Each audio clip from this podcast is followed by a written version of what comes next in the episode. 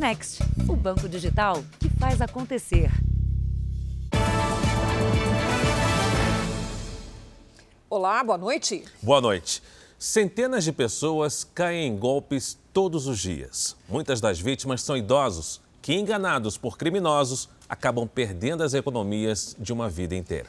O Jornal da Record mostra a ação de um criminoso confesso. O relato foi dado com exclusividade aos repórteres Thaís Furlan e Daniel Arcanjo. De dentro de uma delegacia, sem qualquer pudor, esse jovem confessa um crime em detalhes. Ele tem 22 anos, é filho de microempresários, mas decidiu ganhar a vida aplicando golpes, principalmente em idosos. Como se fosse um trabalhador normal, ele tem um chefe que controla outros criminosos. Conhecido como árabe, é ele que diariamente passa para o golpista uma lista de dados sigilosos de clientes de bancos. Aqui é o endereço da rua, aqui é o bairro e aqui é a cidade. E aqui é o estado. Ele leva o golpe a sério. Passa das 8 da manhã às 6 da tarde tentando enganar pessoas. São 100 nomes por lista. Um a um, os alvos vão recebendo a ligação do golpista. Eu entro em contato com a vítima, é, falo para ela que, o, que ela está sendo vítima de uma clonagem de cartão e que ela precisa estar tá entrando em contato via 0800 com o banco. Mas em vez de desligar o telefone, o fraudador continua na linha. Desse jeito, a ligação fica bloqueada. Quando a vítima telefona para o banco, quem continua do outro lado é o criminoso, se passando por uma atendente. Nesse momento entra esse programa de computador que transforma a voz dele na voz de uma mulher. Quando eu quero fazer voz de mulher, eu fico aqui. Me identifico, falo que eu sou da central de, de central do banco e tal, e, e eu peço o protocolo para ela esse protocolo é o mesmo que eu passei na primeira linha, para ela ter mais confiança. Eu, eu finjo que estou analisando no, no, sistema e quando eu volto, eu volto perguntando, falando o nome dela e o endereço da rua, para ela dar mais credibilidade no que está acontecendo. Quando a vítima cai no golpe, um outro membro da quadrilha vai até a casa dela e pega os cartões. Em minutos, a conta é esvaziada e o criminoso bate a meta tem 100 nomes para me ligar até às 6 horas. Se acabar, eu posso pedir mais, não consigo ser rápido. Em 3, 3 horinhas eu já acabo uma lista. O golpista disse que ganha 10% de todo o dinheiro que é roubado das vítimas.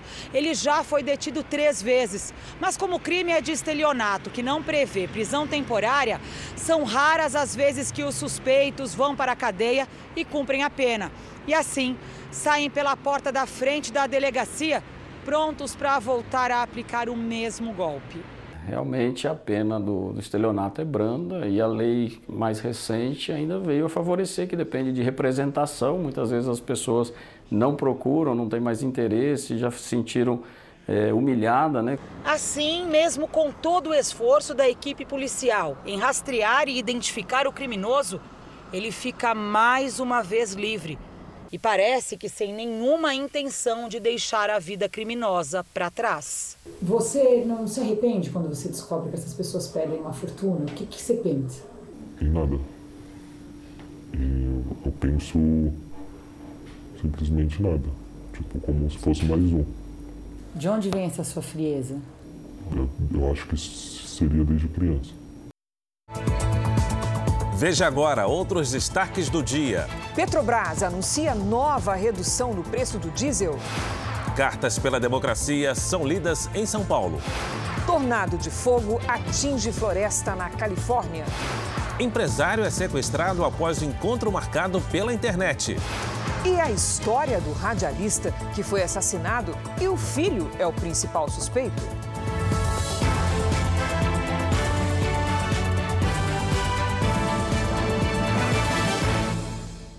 Oferecimento: Investe Mais Bradesco. Seus investimentos num só app.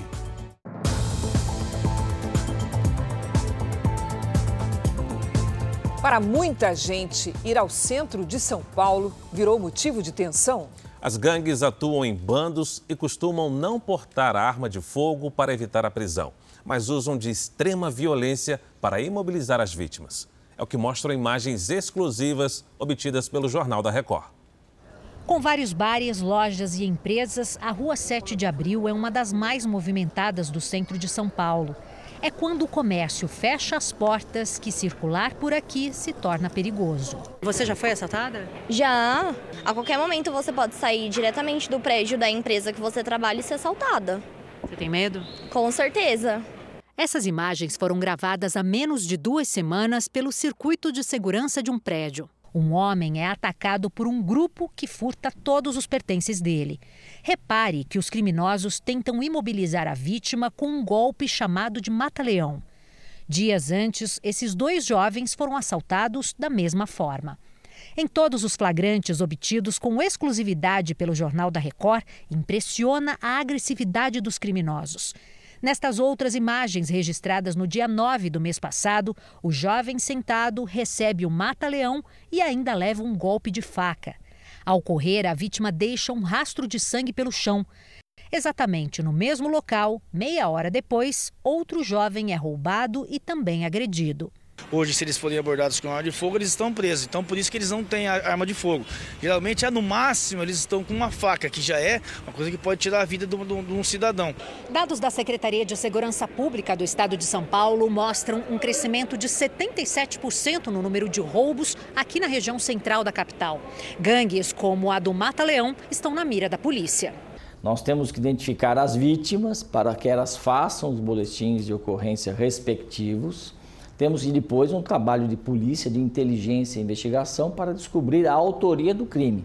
Na delegacia, que concentra o maior número de registros, nenhuma vítima dos casos que mostramos prestou queixa.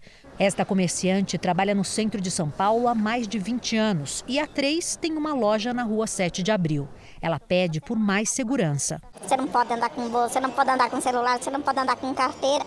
É o bilhete do ônibus e nada mais.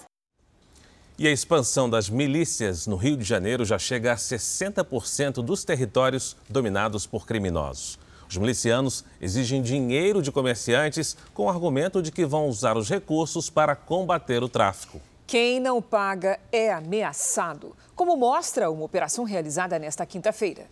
Desarmados e sem reação. Dois suspeitos de integrar uma milícia na cidade de Nova Iguaçu foram presos hoje em uma operação do Ministério Público do Rio. Eles cobrariam 500 reais por mês de comerciantes que denunciaram as extorsões. Em quase dois anos, a força-tarefa que combate a milícia no Rio de Janeiro prendeu cerca de 1.200 pessoas.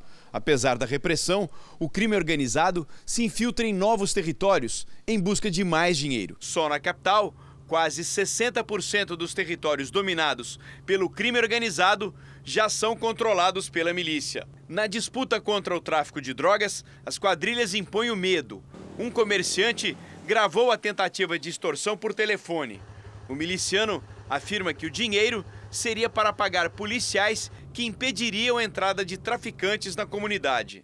Fizemos um acordo ali com o comandante, com o delegado, eles aceitaram só que pediram uma quantia muito alta. O negócio é o seguinte, cara, ah. é, é de 3 a 5 mil. O comerciante recusou e foi ameaçado. Não abre mais a loja, não circula na nossa comunidade. Procura outro lugar para vocês viver. Tome aqui ah. da nossa área então, tá bom? O dinheiro da extorsão financia as armas para os confrontos. Essa semana, um turista americano de 28 anos foi atingido por uma bala perdida dentro do apartamento onde estava hospedado e que fica próximo ao Morro do Fubá, na zona norte do Rio. O estado de saúde dele é grave. A região é alvo de disputa entre grupos criminosos. Esses vídeos foram feitos em um bairro vizinho. Traficantes aparecem ostentando armas e comemoram a retomada do território. É nós, não é milícia safada não. Nós vemos hoje traficantes que são de facções criminosas já conhecidas e notórias do Rio de Janeiro, que estão fazendo a mesma coisa, adotando o um modelo de milícia na exploração da atividade econômica. O que nós vamos ver mais adiante é que não ter mais uma divisão do que é milícia e tráfico, e todos estão explorando a, a, a comunidade e estarão vendendo drogas.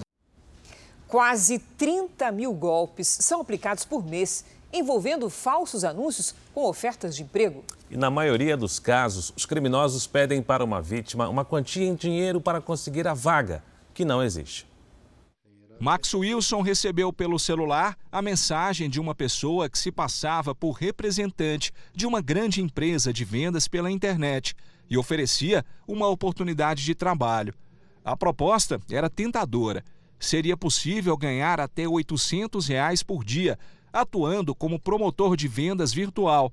No início, deu tudo certo. Eu vou depositar 30 reais iniciais para você, para você começar o levantamento de vendas e ver como é que funciona. Sim, ela depositou 30 reais, eu fiz o levantamento de vendas. Né, desses 30 reais, vamos dizer que eu ganhei 9 reais. Né, então eu tinha 39, da qual eu saquei sim, fiz um Pix. A história mudou quando as quantias ficaram maiores. Ao todo, o taxista fez transferências que somam mais de 30 mil reais. Mas para sacar o dinheiro, que supostamente seria acumulado, ele teria que pagar taxas. Uma delas de quase 10 mil reais. No final, eu não consegui sacar. No que eu tentei sacar, dava erro. Um levantamento feito por uma plataforma de vendas pela internet apontou que entre janeiro e maio deste ano foram aplicados cerca de 29 mil golpes por mês, envolvendo falsos anúncios com ofertas de emprego. É um tipo de ação antiga, mas que está sempre se renovando por causa da internet. De acordo com as estatísticas oficiais, o Brasil tem mais de 10 milhões de desempregados e ainda mais um contingente de pessoas na informalidade ou em busca de uma nova fonte de renda. Esses golpes envolvendo emprego não são de agora, né, da era digital, já, já tinha antes. Muitas vezes era para vender é, é, apostilas, cursos, é, alguma capacitação para o emprego que na verdade a pessoa nunca teria a chance de, de alcançar. Rosane mora no Rio Grande do Sul e está desempregada há dois meses. Pela internet, soube de uma vaga de frentista. O recrutador disse que ela precisava pagar 50 reais para fazer um curso de qualificação. Depois de pagar a taxa, descobriu que tinha caído em um golpe. Chegando aqui, fui informada que a vaga era um golpe. Contando comigo e mais a outra menina que saiu daqui do posto, umas oito pessoas, fora o que já tinha ido antes. E o que pode ter, ter ido depois, né? Um evento em São Paulo celebrou a chegada do 5G ao Brasil. A tecnologia já está disponível em quatro capitais e no Distrito Federal. Mais velocidade e tecnologia são os benefícios da internet de quinta geração. O 5G ele vai fazer todas as comunicações de máquina para máquina. O seminário 5G BR em São Paulo apontou as perspectivas de avanço com a nova geração da internet. Brasília, Belo Horizonte, João Pessoa, Porto Alegre e São Paulo já contam com o 5G. A expectativa do Ministério das Comunicações é que a tecnologia esteja disponível até o final do mês em 25 das 27 capitais do país. As exceções são Belém e Manaus, devido a dificuldades na logística das redes. O Brasil passou a fazer parte dos 65 países com a tecnologia 5G, um avanço para os mais diversos setores. Logo nós vamos ter a terceira geração da TV digital, que vai possibilitar um avanço muito maior e certamente o 5G, que está impactando de maneira muito presente a vida de todos os brasileiros, vai impactar também na vida das pessoas, como elas assistem televisão. O presidente Jair Bolsonaro participou do seminário por videoconferência. Previsão do tempo. Além do destaque para a ventania provocada pelo ciclone, São Paulo, Belo Horizonte, Goiânia, Brasília e Cuiabá registraram a menor temperatura deste inverno. Vamos saber com a Lidiane Sayuri como é que vai ser a nossa sexta-feira? Boa noite, Lid. Como é que vai ser? Vamos lá, Cris. Boa noite para você, Fara, para todos que nos acompanham. A sexta-feira será menos fria e nas próximas horas já tem alerta de mar agitado entre Espírito Santo e Bahia. Mesmo afastado no oceano, o ciclone influencia o tempo no continente e, junto com uma frente fria, atinge o litoral da Bahia nesta sexta. Tem alerta para ressaca entre São Paulo e o sul da Bahia e para ventania entre o Espírito Santo e o recôncavo baiano. A sexta começa com geada e temperaturas negativas entre o Rio Grande do Sul e Santa Catarina, no sul de Minas Gerais e no sul de Mato Grosso do Sul. À tarde, aquele sol que não esquenta em todas as áreas claras do mapa. Em Curitiba, máxima de 14 graus. Em Goiânia, faz 30 e em Palmas, até 36. No Rio de Janeiro, pode garoar logo cedo. À tarde, o tempo fica firme, com 23 graus. Em São Paulo, máxima de 18, com sol entre nuvens. Em Fortaleza, calorão, de 32. Em Porto Alegre, nevoeiro de manhã e 20 graus à tarde. Cris, para. Obrigado, Leolide. Veja, ainda hoje, ciclone que passou por Santa Catarina agora provoca ventania no Rio de Janeiro. E veja também, a área de preservação ambiental é usada para descarte irregular de lixo em São Paulo.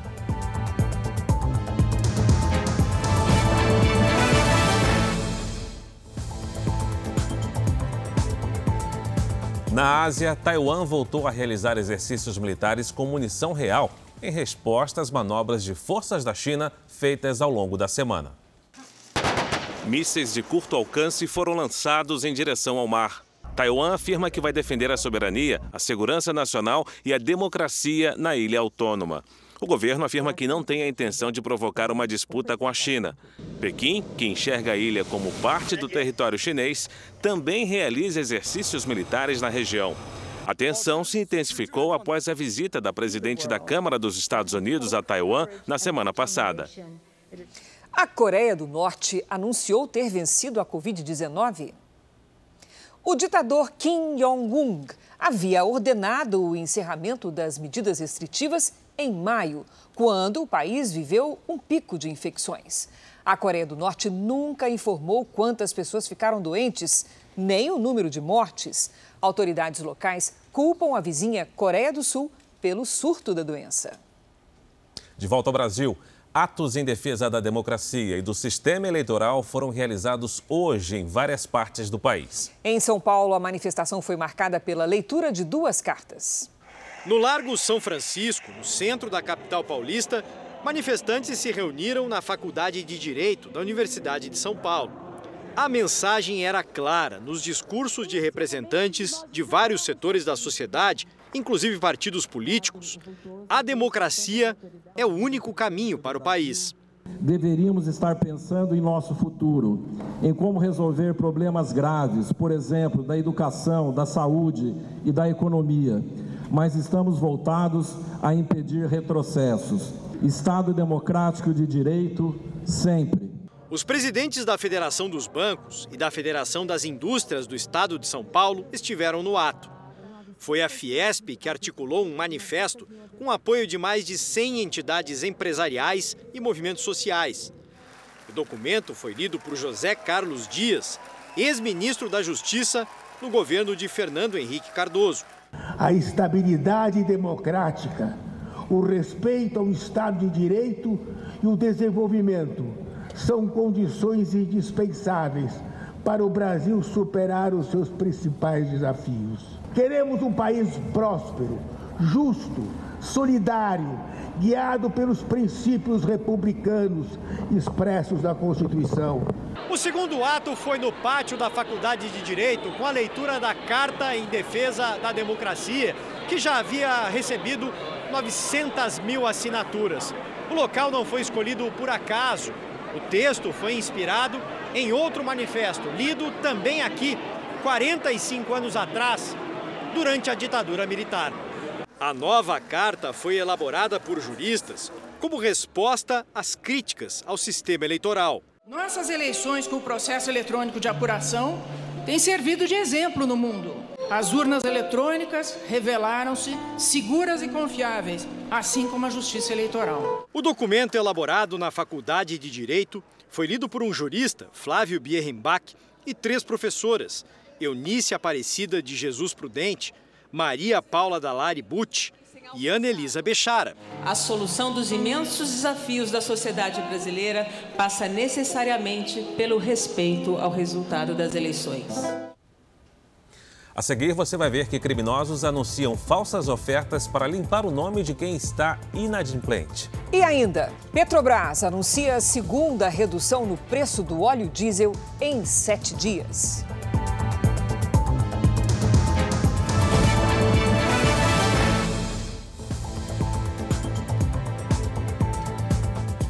Na tentativa de limpar o nome, muitas pessoas buscam por empresas que oferecem esse tipo de serviço na internet. O problema é que muita oferta falsa é veiculada na rede.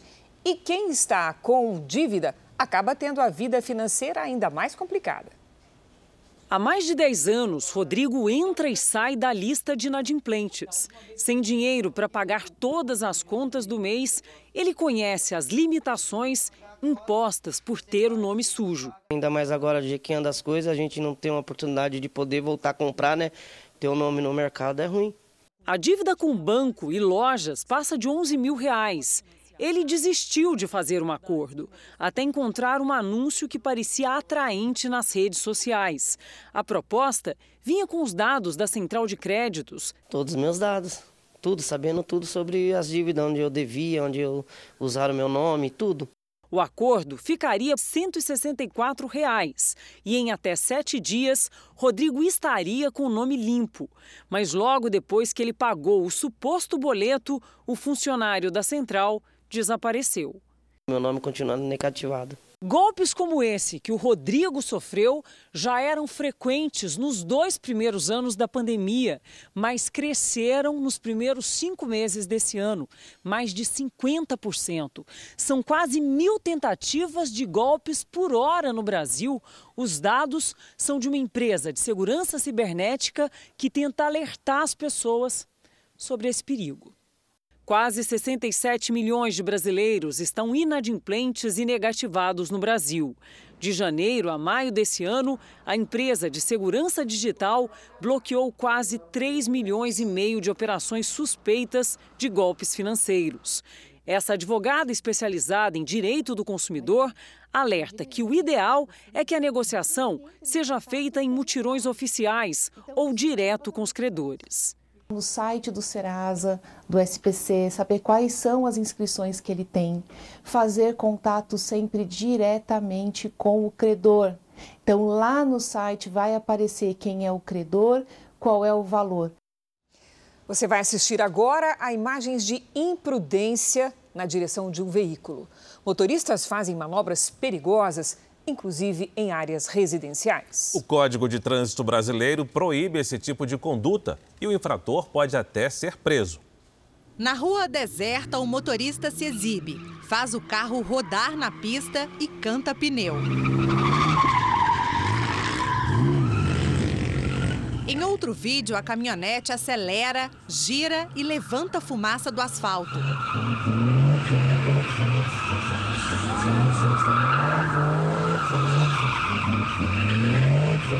Chega a vez das motos. Algumas são empinadas, inclusive por entregadores. A noite passa, a madrugada chega e mais flagrantes são registrados. O barulho é ensurdecedor.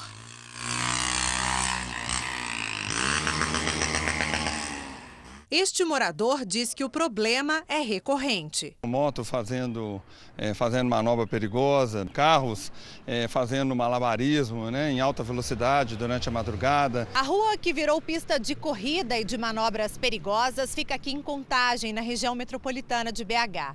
A via é larga e, de acordo com os moradores deste condomínio, era para ser um local tranquilo, mas já são sete anos sem sossego. Andando de uma roda, fazendo barulho, entendeu? O carro dando peão no meio da rua. Acaba os motoristas aí também atropelando os meninos, como já aconteceu várias vezes aqui na rua. De janeiro a junho deste ano, em Minas Gerais, foram mais de 3 mil multas por manobras perigosas, derrapagens, deslizamento de pneus e outras imprudências que colocam em risco a vida de terceiros. Em São Paulo, o número é ainda maior quase 7 mil multas no mesmo período. O Código de Trânsito Brasileiro proíbe esse tipo de conduta e o infrator pode até ser preso. Ele tem uma pena de 3 a 6 meses de detenção e ele pode ser agravado se resultar em lesão corporal ou morte dos agentes que estão presentes ou, ou transeuntes da via. Em contagem, na rua onde os infratores se exibem, ninguém se arrisca a estacionar o carro na porta de casa. Tem muitas crianças, adolescentes, né, correndo um, um grande risco, né, e a gente está refém disso aí. A Petrobras anunciou um novo recuo no preço do diesel. Nós vamos falar com Pedro Paulo Filho, que traz os detalhes. Pedro Paulo, boa noite. De quanto será essa redução? Boa noite, Fara e Cris. Boa noite a todos. Olha, a partir de amanhã, o diesel vendido às distribuidoras ficará 4% mais barato, o que representa uma redução no preço de 22 centavos por litro. O custo passa então de R$ 5,41 para R$ 5,19. Essa é a segunda queda no preço do combustível em menos de sete dias. Na semana passada já houve uma diminuição de 20 centavos. Em nota, a empresa justificou que os novos valores acompanham acompanham o preço do diesel no mercado internacional, que caiu. Dessa vez, não houve alteração nos valores do etanol e da gasolina. Fara e Cris. Obrigado pelas informações, Pedro Paulo. O ministro do Supremo Tribunal Federal, André Mendonça, enviou ao plenário da Corte uma ação que questiona a aprovação pelo Congresso da emenda constitucional que permitiu ampliar os benefícios sociais em ano eleitoral. A lei estabeleceu o estado de emergência que autoriza pagar os benefícios a menos de três meses da eleição, o que seria proibido em condições normais. Cabe ao presidente do Supremo, Luiz Fux, marcar a data do julgamento. Eleições 2022. Vamos ver o que fizeram os candidatos à presidência nesta quinta-feira?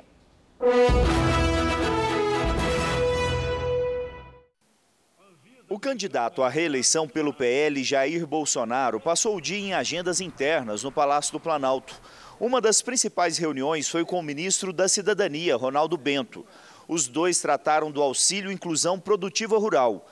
O benefício tem o objetivo de estimular a pequena produção agrícola familiar para pessoas que vivem no campo em situação de vulnerabilidade. Na noite de ontem, Jair Bolsonaro recebeu aqui no Palácio do Planalto os ministros do Supremo, Alexandre de Moraes e Ricardo Lewandowski.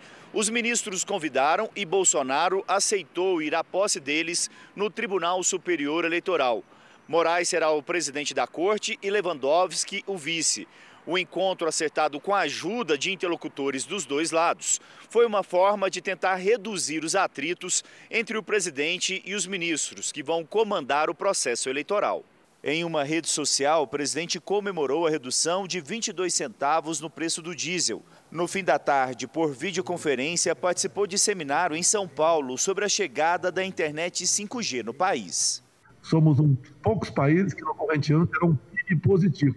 Obviamente, queria que todos tivessem o PIB positivo, que seria bom para todo mundo, mas cada país com suas peculiaridades, com seus meios e com seu pessoal para trabalhar é, no desenvolvimento. O candidato do PDT, Ciro Gomes, esteve hoje em Salvador. Ele visitou o Mercado Modelo, uma das atrações turísticas da capital baiana. Ciro cumprimentou os comerciantes, posou para fotos e brincou com um berimbau. Ciro, que tem a candidata a vice, uma baiana, Ana Paula Matos, disse que a Bahia resume as virtudes e os desafios que fazem parte do Brasil de hoje. A Bahia bate o coração brasileiro e a Bahia tem o Brasil dentro de si, para o mal e para o bem. Se nós quisermos ver a discriminação, o preconceito, a violência, as dificuldades para educar os filhos da, da classe trabalhadora e da classe média que não dão conta de pagar mensalidade numa boa escola, estão todas aqui presentes. Depois, o candidato do PDT participou de um encontro com mulheres empreendedoras no bairro de Paripe, subúrbio ferroviário de Salvador. O candidato do Novo, Felipe Dávila, teve compromissos de campanha em Florianópolis. Um deles foi na Federação de Consórcios, Associações e Municípios de Santa Catarina, em que ele apresentou seu programa de governo. O candidato do PROS, Pablo Marçal, deu entrevista a uma rádio de Pernambuco, almoçou com lideranças políticas e participou de gravações do programa eleitoral. O candidato do PT, Luiz Inácio Lula da Silva, não teve compromissos de campanha nessa quinta-feira. Simone Tebet, candidata do MDB, não divulgou a agenda. Soraya Tronic, candidata do União Brasil, não teve agenda de campanha. Roberto Jefferson, candidato do PTB, não divulgou a agenda. O Ministério da Defesa pediu ao Tribunal Superior Eleitoral a inclusão de nove militares no grupo de inspeção das urnas eletrônicas. No ofício encaminhado ao TSE, o ministro da Defesa, Paulo Sérgio Nogueira, afirmou que os nove militares indicados têm conhecimento em linguagem de programação e podem atuar em apoio à equipe das Forças Armadas de fiscalização e auditoria do sistema eletrônico de votação. O grupo foi indicado para inspecionar o código-fonte das urnas, um conjunto de linhas de programação que faz com que o sistema funcione. O pedido ocorre uma semana depois que o TSE excluiu do grupo de fiscalização do processo eleitoral o coronel do Exército, Ricardo Santana, sob o argumento de que ele divulgava informações falsas sobre as urnas eletrônicas. Em meio às tensões, o presidente da corte, Edson Fachin, divulgou uma nota em defesa da democracia e do processo eleitoral. O ministro afirmou que a defesa da ordem constitucional e, consequentemente, da dignidade humana impõe a rejeição categórica do flertar com o retrocesso. Defender as eleições é preservar o cerne vital da agenda democrática. Também hoje, a ministra do TSE, Maria Cláudia Buchianeri, determinou o prazo de dois dias para que o presidente Jair Bolsonaro apresente defesa à representação do Ministério Público Eleitoral sobre a reunião com embaixadores em 18 de julho. O vice-procurador-geral Paulo Gonet pediu a aplicação de uma multa que pode chegar a 25 mil reais e solicitou aos sites que excluam os vídeos com o discurso do presidente. O Conselho de Ética da Câmara Municipal do Rio de Janeiro aprovou o relatório que pede a cassação do mandato do vereador Gabriel Monteiro, do PL. Ele é investigado em supostos casos de estupro, assédio e produção de vídeos falsos. A defesa afirma que o vereador foi alvo de uma peça de acusação e não de um relatório. O plenário da Câmara vai votar a cassação na próxima terça-feira. Os Estados Unidos e a Europa enfrentam uma onda de calor histórica. Uma consequência são os incêndios florestais, que desafiam as autoridades e ameaçam populações, como o que atinge o estado americano da Califórnia. Um tornado de fogo se formou a pouco mais de 100 quilômetros de Los Angeles. O fenômeno é provocado pela circulação do ar quente dentro da área em chamas. Mais de 200 bombeiros tentam conter o incêndio. Aqui no hemisfério norte, temperaturas recordes têm sido registradas nesse verão. O calor, ventos fortes e o tempo seco contribuem para a ocorrência de incêndios florestais. Entre os estados que mais sofrem estão a Califórnia e o Texas. Perto dali, o México também sofre com a onda de calor. Julho foi considerado o mês mais quente da história do país desde 1953. 90% dos reservatórios do país estão em níveis críticos e animais não resistem a tanto calor. No sudoeste da França, o céu ganhou uma cor avermelhada por conta dos incêndios florestais. É a quarta onda de calor deste verão. Bombeiros se arriscam passando em estradas cercadas pelo fogo. Em Portugal, já é o sexto dia de combate às chamas em uma região montanhosa, onde fica o Parque Natural de Serra da Estrela. Imagens impressionantes, né? Aqui no Brasil, em Santa Catarina, o dia foi de calcular os prejuízos causados pelo ciclone extratropical que atinge não só o sul, mas também estados do Sudeste. No litoral sul do Rio de Janeiro, os ventos chegaram a 80 quilômetros por hora. Em Paraty e Angra dos Reis, árvores caíram sobre ruas e fiações elétricas. Explosões foram ouvidas durante a madrugada. Bairros inteiros ficaram sem energia. Na capital fluminense, o vento arrancou telhas das casas no Morro do Vidigal e vidros de um apartamento em São Conrado. Árvores caíram em Ipanema. Aí como é que ficou aí a Barão da Torre? Em Santa Catarina, a quinta-feira foi dedicada à limpeza e ao conserto do que ficou destruído. A gente trabalha tanto para conseguir fazer as coisas e num piscar de óleo vai um monte de coisa embora, né? Desde terça-feira, moradores enfrentam a violência dos ventos que arrancaram telhados e derrubaram placas. Mesmo com a volta do sol, algumas ruas ainda estavam alagadas em Florianópolis. A Defesa Civil atendeu a 50 ocorrências. O ciclone se afasta em direção ao alto mar, mas ainda mexe com o tempo aqui em Santa Catarina. O mar permanece agitado, com riscos para a navegação. As ondas de até 3 metros chamaram a atenção de curiosos. Dá, dá para brincar na água hoje não. Pescadores guardaram os barcos em terra firme. No sul do estado, a água demora a baixar. Criciúma decretou situação de emergência e montou abrigos para as famílias afetadas. Uma operação da Polícia Federal apura o suposto envolvimento de Glidson dos Santos, conhecido como faraó dos bitcoins, com um homem que já foi funcionário do traficante colombiano Pablo Escobar. A intenção de Glidson seria expandir os negócios para os Estados Unidos. Os 10 carros de luxo estão avaliados em cerca de 6 milhões de reais. Eles foram apreendidos em uma nova operação contra a suposta organização criminosa de Glidson Acácio dos Santos, conhecido como o faraó dos bitcoins. O ex-garçom é acusado de liderar um esquema de pirâmide financeira que pode ter arrecadado até 38 bilhões de reais de clientes que apostaram nos bitcoins e tiveram prejuízo em um investimento não regulamentado no país. Mandados de busca e apreensão foram cumpridos no Rio e em Cabo Frio, na região dos Lagos, onde Glidson começou a construir um império através da GAS Consultoria Bitcoin. A Polícia Federal confirma que a quadrilha ampliou o esquema no exterior. Dessa vez, as investigações mostram que Glidson se aliou a um homem chamado Ricardo Rodrigues Gomes, conhecido como Piloto, que atuou junto com o traficante colombiano Pablo Escobar. De acordo com a polícia, Piloto foi um dos responsáveis pelo transporte de drogas do cartel de Escobar. A aproximação entre ele e Glidson teria acontecido para facilitar a expansão dos negócios de criptomoedas nos Estados Unidos. Piloto teria usado documentação falsa para garantir a remessa ilegal ao exterior do dinheiro arrecadado pela empresa do faraó dos bitcoins. Além de Glidson, que está preso desde agosto do ano passado, mais quatro pessoas são alvos de mandados de prisão. Entre elas, Daniel Aleixo Guimarães, apontado como o chefe da milícia que Glidson teria montado em Cabo Frio e Mireles Zerpa, a mulher do faraó dos bitcoins, que fugiu e está com o nome na lista de procurados da Interpol. Os advogados de Mireles dizem que ela não cometeu qualquer ato ilícito e que tudo será provado no momento certo. A defesa de Glidson também se pronunciou e criticou a nova ordem de prisão preventiva concedida pela Justiça Federal. Glidson está preso há quase um ano a empresa teve suas atividades paralisadas por decisão da própria juíza e os fatos não são contemporâneos, razão pela qual entendemos absolutamente desproporcional e exagerada a prisão hoje decretada.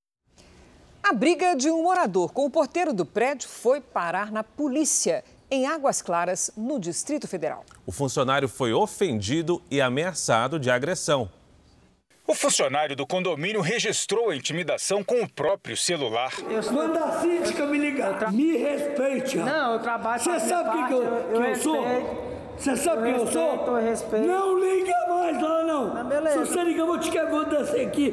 Vou Não, te quebrar inteiro. Por telefone, o porteiro disse que o morador havia deixado o carro estacionado de forma errada na garagem do prédio e outros funcionários da portaria já haviam tentado contato por telefone. Ele já chegou lá reclamando que não tinha como sair o carro dele, porque o carro dele estava torto na vaga, e pediu para me telefonar para o morador. Ele estava chegando na rua, foi um momento que ele chegou nervoso para conversar comigo, eu estava com o celular no colo e comecei a filmar. Em nota, a administração do condomínio informou que já adotou as medidas necessárias e repudia os fatos e qualquer tipo de agressão ou ameaça a quem quer que seja. O caso foi há duas semanas e o porteiro registrou um boletim de ocorrência na delegacia.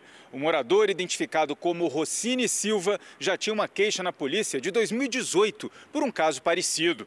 Outro porteiro também teria sido vítima de intimidação e xingamentos. Um processo sobre o caso corre na justiça. O morador que discutiu com o porteiro não retornou às nossas ligações.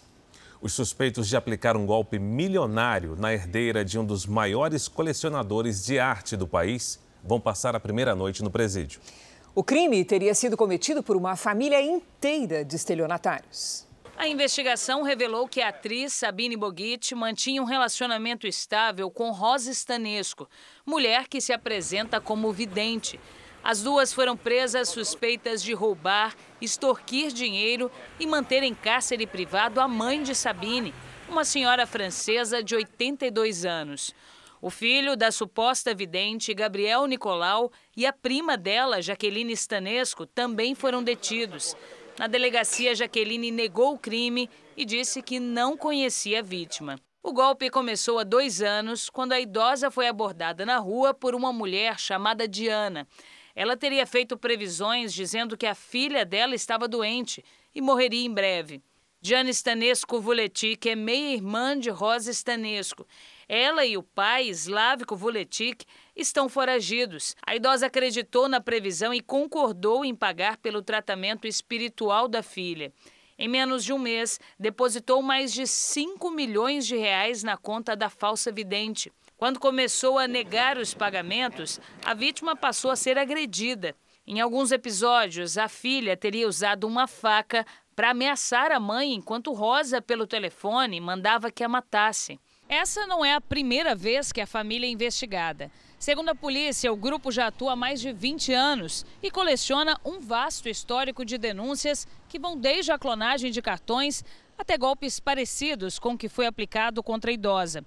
As investigações apontam ainda que a quadrilha usava o nome de Laranjas para registrar os bens comprados com dinheiro roubado.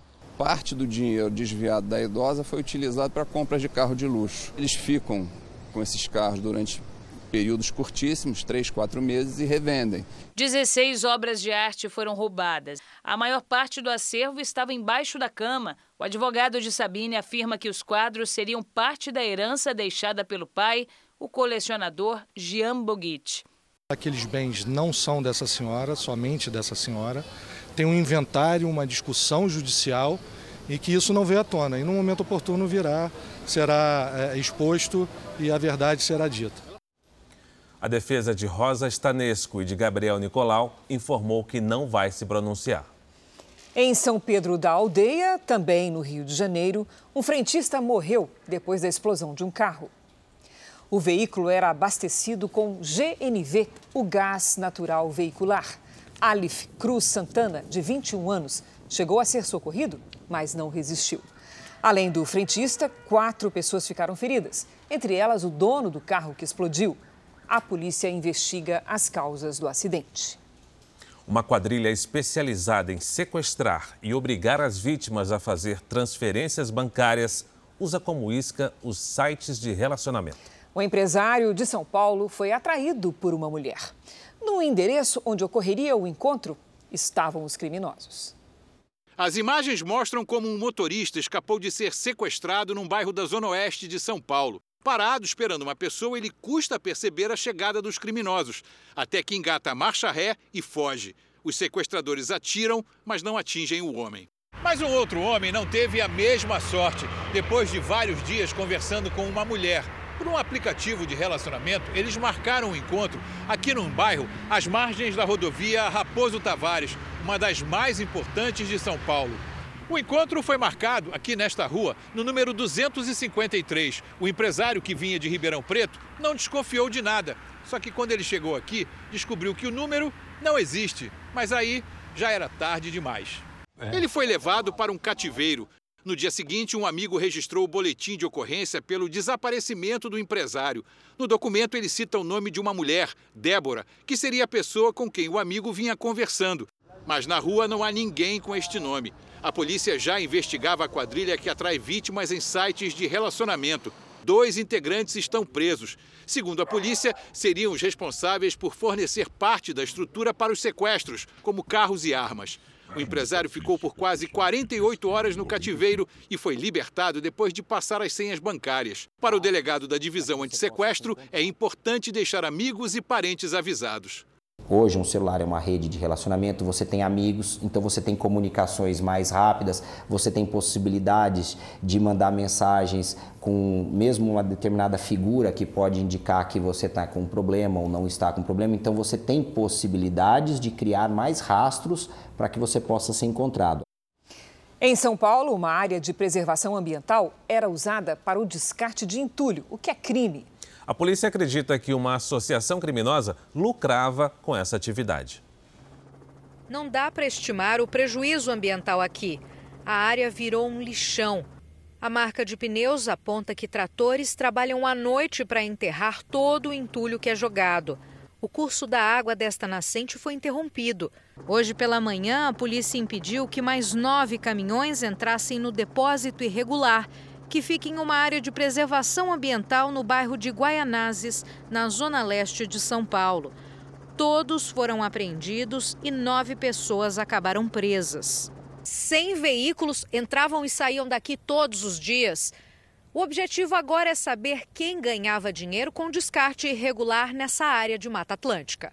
Nós temos inquéritos hoje de organização criminosa e lavagem de dinheiro. Quebrando o sistema da lucratividade, a gente acha que consegue diminuir e reduzir esses descartes ilegais. A realidade em 2016 era esta: uma extensa área verde preservada. Um ano depois, parte da vegetação nativa já tinha sido extinta. Nos anos seguintes, mais devastação. A CETESB, Companhia Ambiental do Estado de São Paulo, já tinha feito inúmeras autuações na área, mas o trabalho não parou. Eles param em razão da ação da polícia, mas daqui a pouco eles vão retornam. Então é importante que a população também, quando tiver esses descartes legais, liguem para a Secretaria do Meio Ambiente e também a Polícia do Meio Ambiente. Uma cidade de 20 mil habitantes ficou em choque com o assassinato de uma das vozes mais conhecidas da rádio local. Depois, o que parecia ter sido um assalto se mostrou um plano cruel. A polícia aponta o filho como o mandante do crime em que o pai morreu e a mãe se feriu. É o que você vai ver agora na nossa série especial.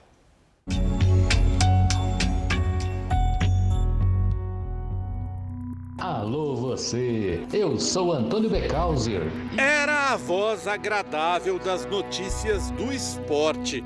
Por trás dela, um homem calmo. É o que todo mundo dizia, que era um cara muito tranquilo, muito legal, muito calmo, tímido.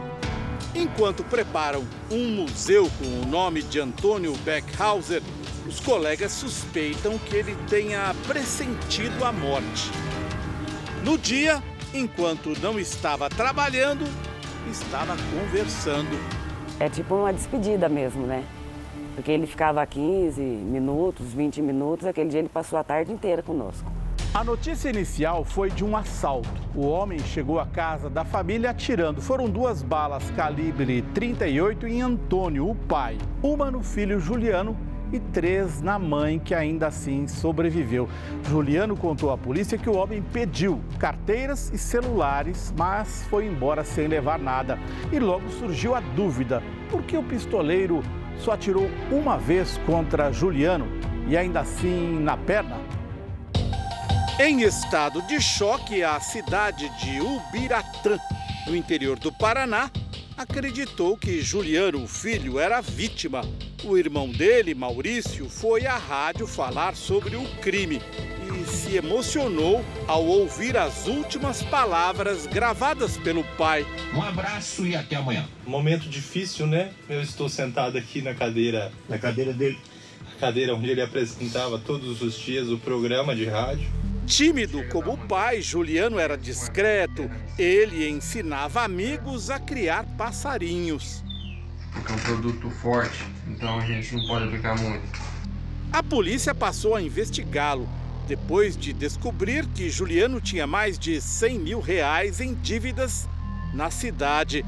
Ele havia consultado um cartório sobre a venda desta casa da avó, que era muito apegada a ele era uma forma de antecipar a herança, com a qual o pai e os irmãos de Juliano não concordavam. A visita inesperada que ele fez ao pai na noite do crime despertou desconfiança. Mesmo estremecido com a família, naquela noite o Juliano levou uma pizza para ver a partida de futebol do time favorito do pai.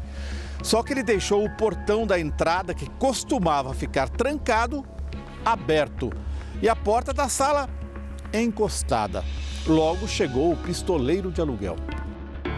Quase sete meses depois, a polícia prendeu Juliano, um intermediário de nome Wellington e o pistoleiro Eliel.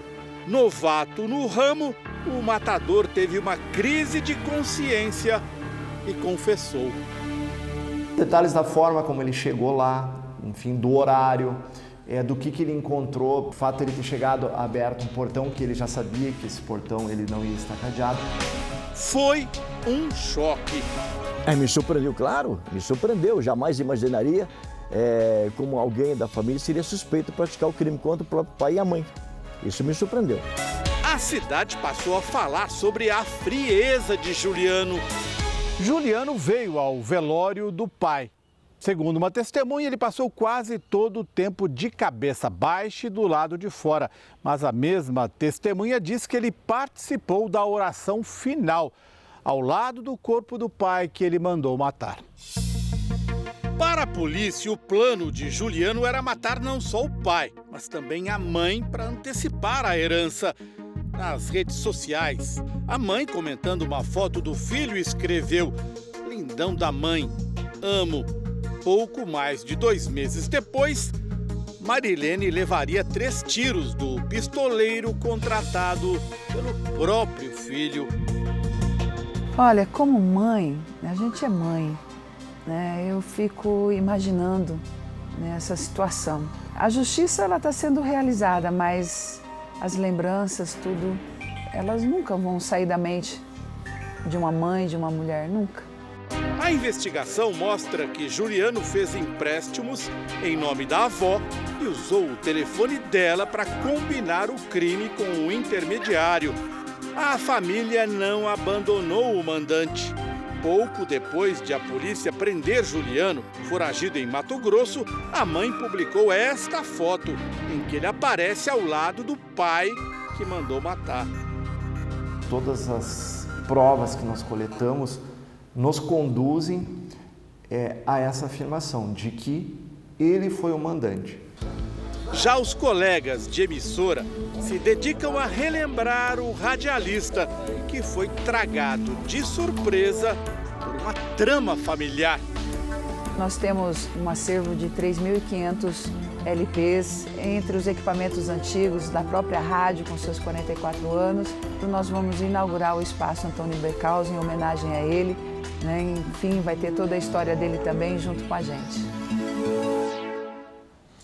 O Jornal da Record termina aqui. A edição de hoje na íntegra e também a nossa versão em podcast estão no Play Plus e em todas as nossas plataformas digitais. E à meia-noite e meia tem mais Jornal da Record. Fique agora com o segundo episódio da terceira temporada de Reis.